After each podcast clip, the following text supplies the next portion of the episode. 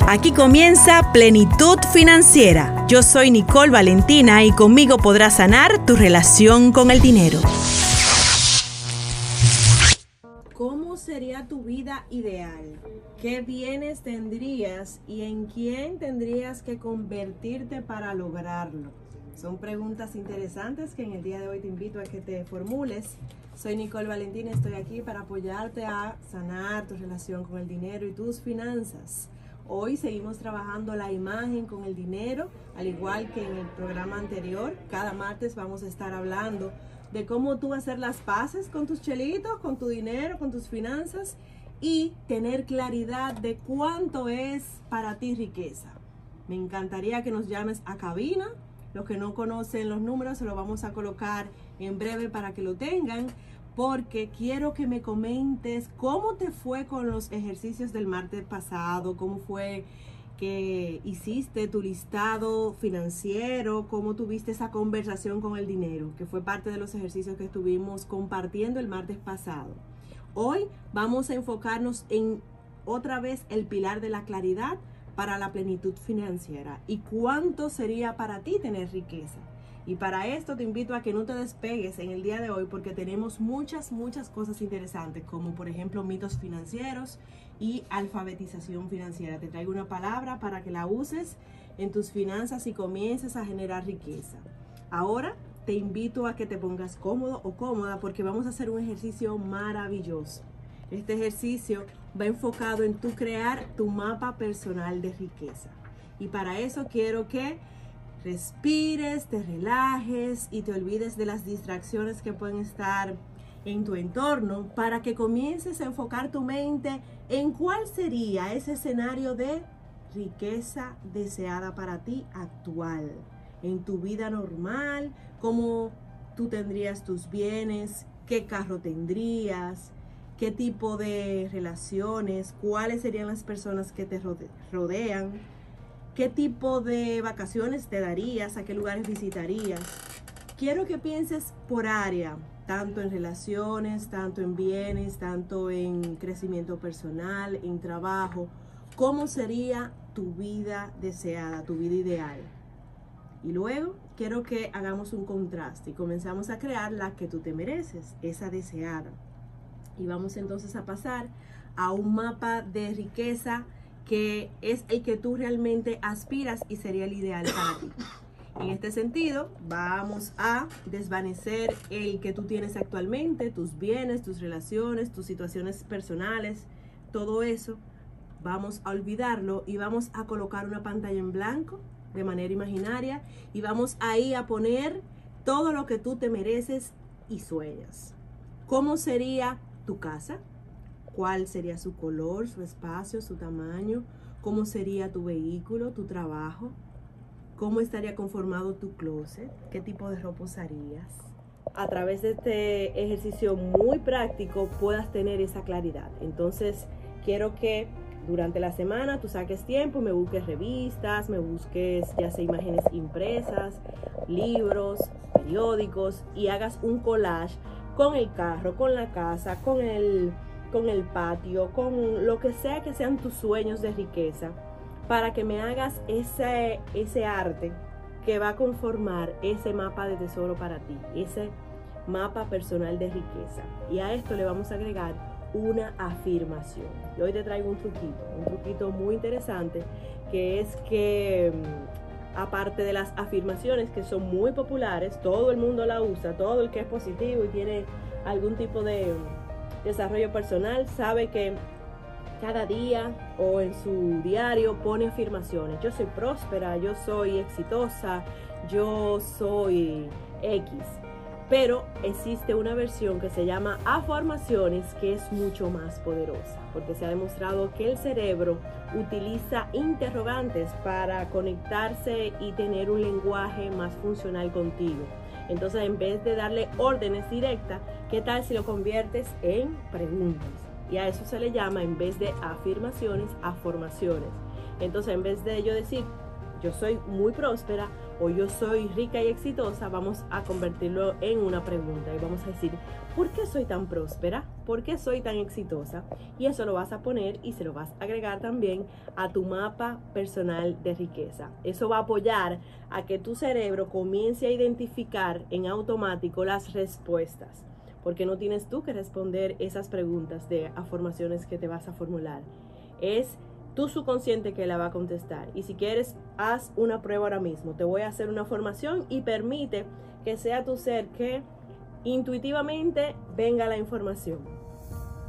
Por ejemplo,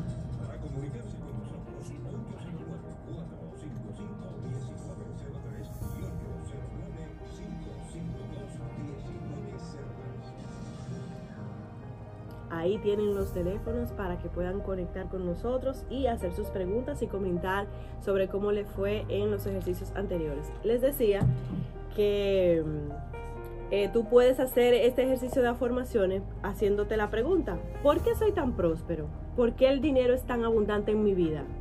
Y hace silencio y el cerebro va a comenzar a buscar en tu subconsciente la emoción, el patrón, la creencia, lo que sea que va en coherencia con esa pregunta y es un modo fabuloso para tú conectar con lo que realmente tú requieres. Y eso no sale de ti, de, tu, de una construcción cognitiva tuya, personal, sino de lo que realmente tu alma y tu ser tiene ahí guardado en su subconsciente. Así que ya sabes, hacer tu mapa personal de riqueza y agregarle estas afirmaciones. Vas a hacer ese collage y lo vas a visualizar por lo menos dos veces al día, en la mañana y en la noche, que son los dos momentos más importantes para tú tener un estado mejor de conciencia y hacer esa siembra de esas semillas positivas para que germinen cuando haces estos ejercicios. Me parece que tenemos una llamadita o ya se cayó.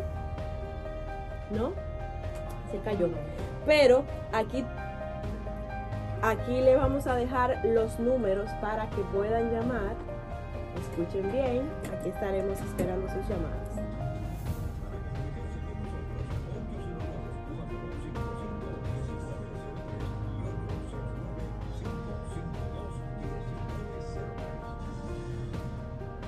Tengo aquí una preguntita de las redes sociales. ¿Cómo es que las emociones influyen en mis finanzas? Bueno, pues te puedo contar que las emociones influyen en tus finanzas porque está demostrado que como tú te sientes vas a tener una actitud y una productividad X ante una situación o una circunstancia.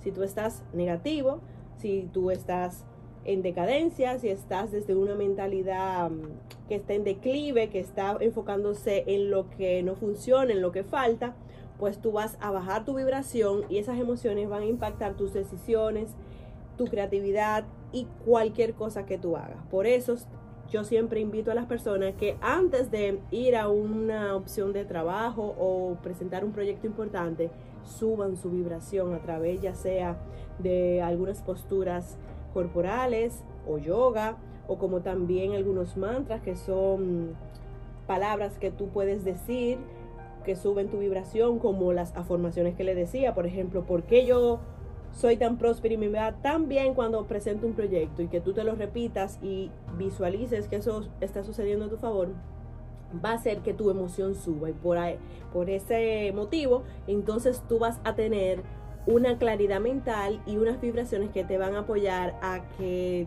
el universo comience a conspirar para ti, a trabajar para ti, a hacer sincronicidades que te apoyen. Tengo aquí, bueno, vamos a escuchar una llamada. ¿Sí? Hola, hola. Bienvenido.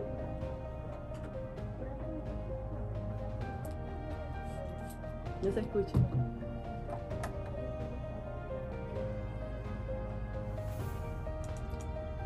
¿Me puedes repetir la pregunta que no se escuchó bien? Sí, decía que yo siento por más que me esfuerzo, siempre termino endeudado y endeudada como si, ¿y cómo puedo salir de la deuda definitivamente?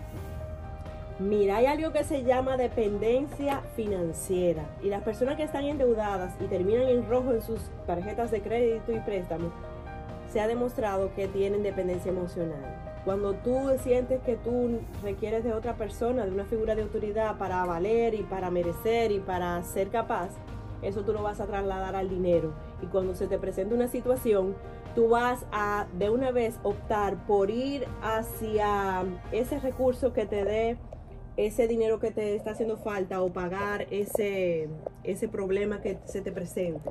Más sin embargo, si tú curas tu dependencia emocional, si tú comienzas a trabajar tu herida financiera, que es el tema del próximo programa, tú vas a poder eh, creer en ti, vas a comenzar a tener una confianza en ti tan grande que en vez de ir corriendo a, crear una deuda mala, que son las deudas que vienen desde esa carencia y desde esa actitud que no es para inversión, pues entonces tú vas a aprender a confiar, a esperar y a dejar que el universo trabaje para ti, que no sea el primer recurso irte a endeudar.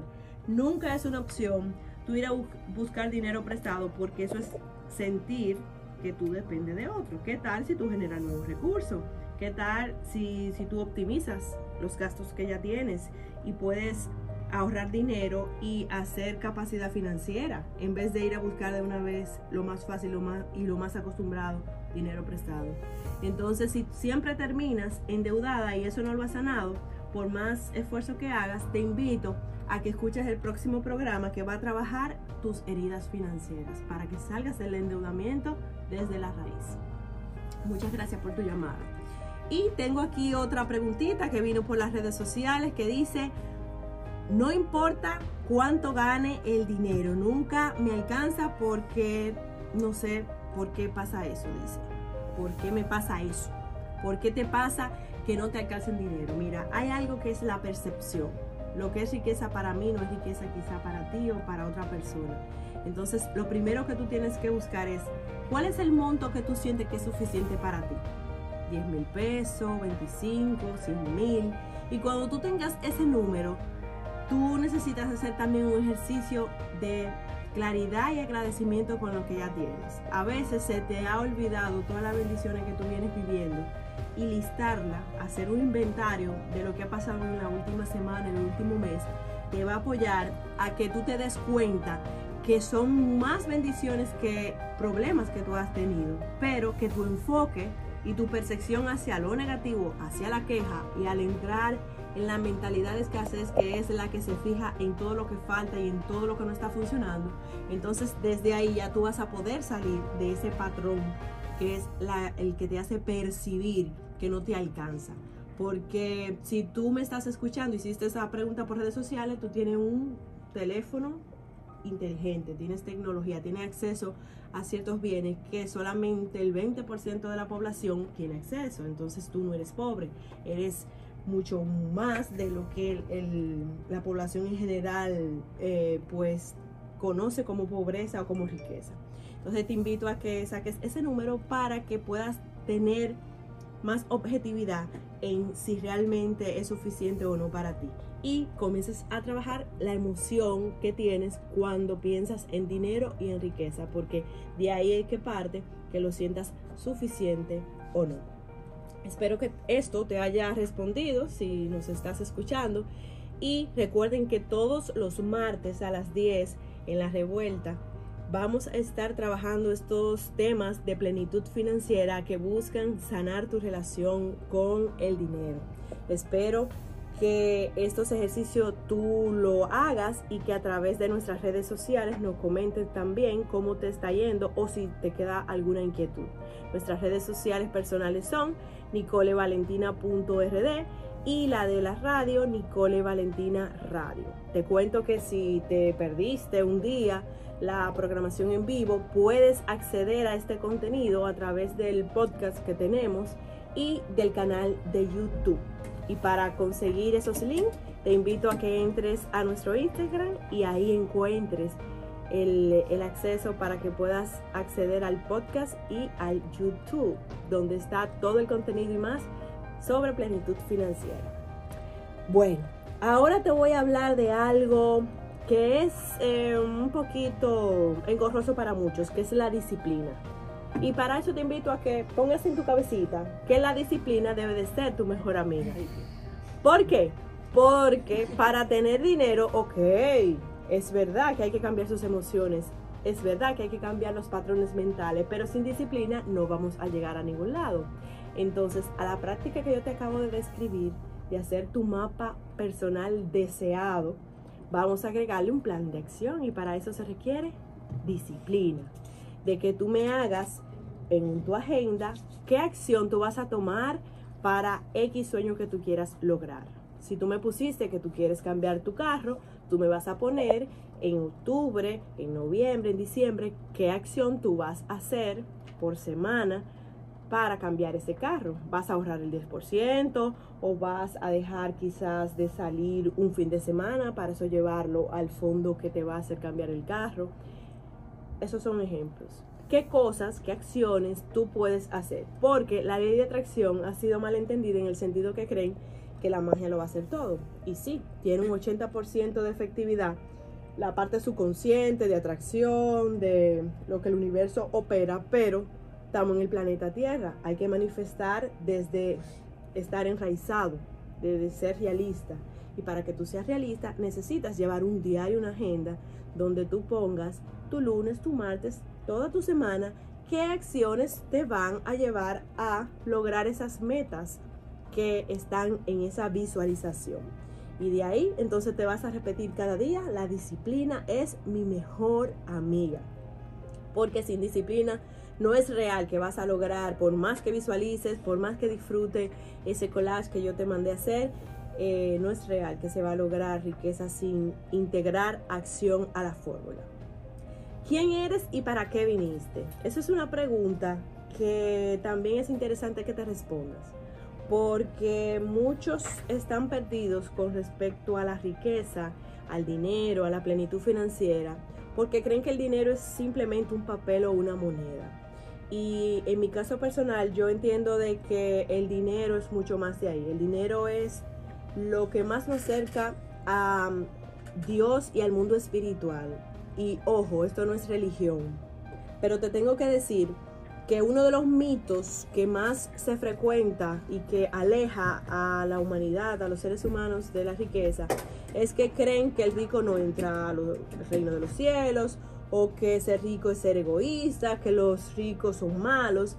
Y este, este tipo de creencia o mito te va a impedir que tú accedas a la riqueza, que tú comiences a disfrutar eh, de cualquier incremento que comience a manifestarse en tu vida. Porque si en tu interior tú tienes esos mitos, vas a sabotear que ese dinero se quede contigo y vas a comenzar a hacer lo que yo le llamo un sabotaje financiero y una gimnasia financiera que por un lado entra y por otro lado sale. Y por eso gimnasia, porque no se queda contigo.